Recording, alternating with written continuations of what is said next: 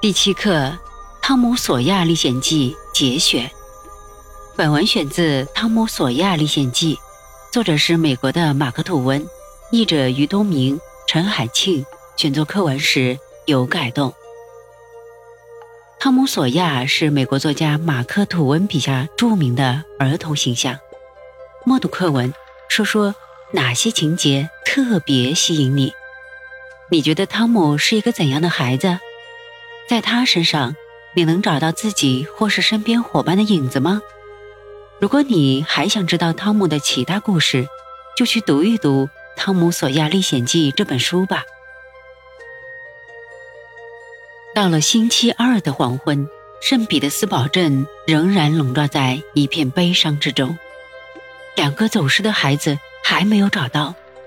镇上的人们已经为他们做了公开的祈祷，还有许许多多的人私下里为这两个孩子做了祈祷，诚心诚意的祈求他们平平安安。但是依然没有从洞里传来好消息，大多数搜索的人已经放弃了搜寻孩子这件事，回到镇上继续干他们平日的活儿去了。他们认为孩子明摆着是找不回来了。撒切尔太太病得厉害，大部分时间都在说胡话。人们听见她呼喊孩子，看见她每次抬起头侧耳听上好久，然后一边呻吟着，一边软弱无力地垂下头去。那情景真是让人心碎。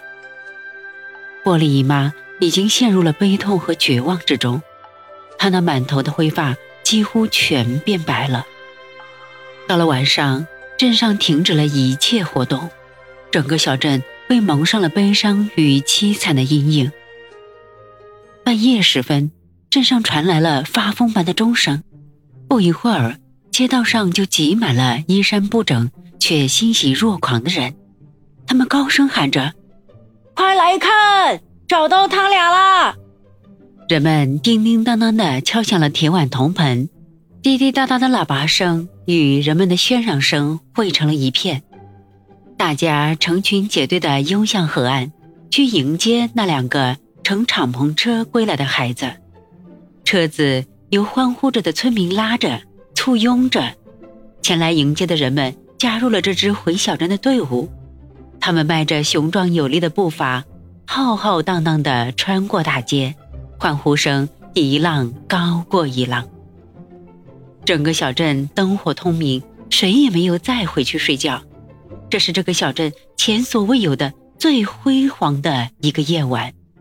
在孩子们回来后的半个小时，镇上的人排着队来到撒切尔法官家，搂着两个获救的孩子，又亲又吻，同时还使劲握住撒切尔太太的手，满肚子的话想说又说不出，泪水如雨洒了一地。波利姨妈真是高兴到了极点，撒切尔太太也是如此。然而，等派到山洞里的信使把这个喜讯报告给她的丈夫时，快乐才会变得十全十美。汤姆躺在一张沙发上，身边围满了热切的听众，他给他们讲着这次精彩的历险过程，同时还夸张地吹嘘了一番，最后又描述了他怎样离开贝奇去探险。如何在风筝线能达到的情况下，顺着那两条通道向前探路？又是怎么去探索第三条通道，直到风筝线不够用了为止？正当他转身往回走时，突然发现远处有一小块亮光，好像是太阳光。于是他放下风筝线，朝他摸索着走了过去。他把肩和头从一个小洞中探了出来。竟看见宽阔的密西西比河正从下面滚滚流过。如果碰巧是晚上，他绝不会看见那一小块太阳光，也就找不到这条通道了。他又讲述了他怎样回去找贝奇，告诉了他这个好消息，而他却让他别拿这些无聊的谎话来烦他，因为他很累，知道自己快要死了，他也愿意死掉。还讲了自己如何费尽口舌说服了贝奇。当他摸索着爬到洞口，看见那一小块太阳光时，怎样兴奋的不得了，简直就要高兴死了。他还说自己怎样先爬出洞口，然后又帮助贝奇爬了出来。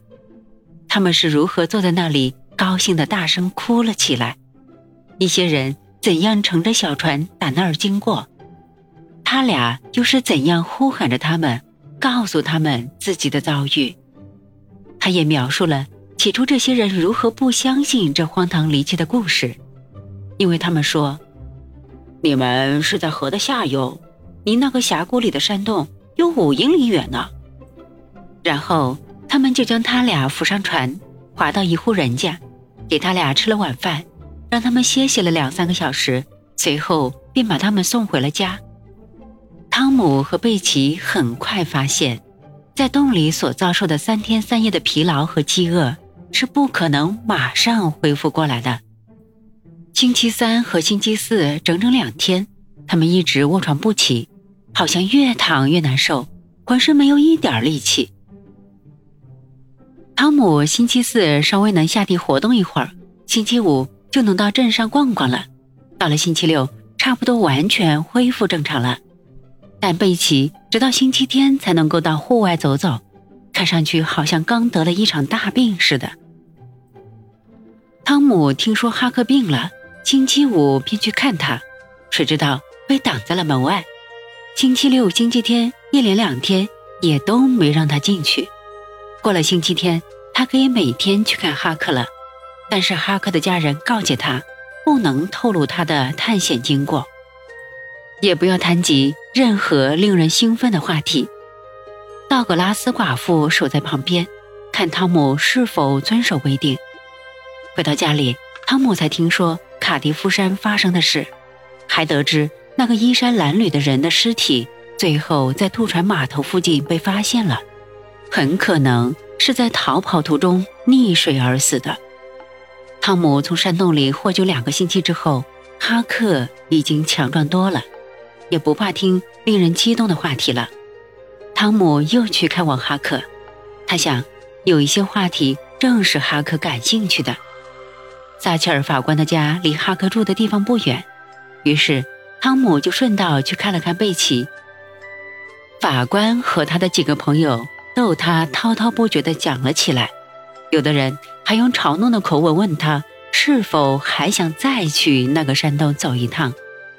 汤姆说：“他认为他不会在意的。”法官说：“还有一些人和你一样想去山洞看看呢，汤姆，这一点是毫无疑问的。但是我们已经采取了防范措施，以后谁也不会再在那个山洞里迷路了。”为什么？因为两周前我就找人用锅炉钢板把山洞的洞口封上了，然后又上了三道锁，钥匙在我这里。汤姆的脸立刻变得煞白。怎么了，孩子？喂，快来人呐！快拿杯水来！有人拿过一杯水，一下子泼在了汤姆的脸上。啊，现在没事了。你怎么了，汤姆？哎呀，法官，印江乔安还在洞里呢。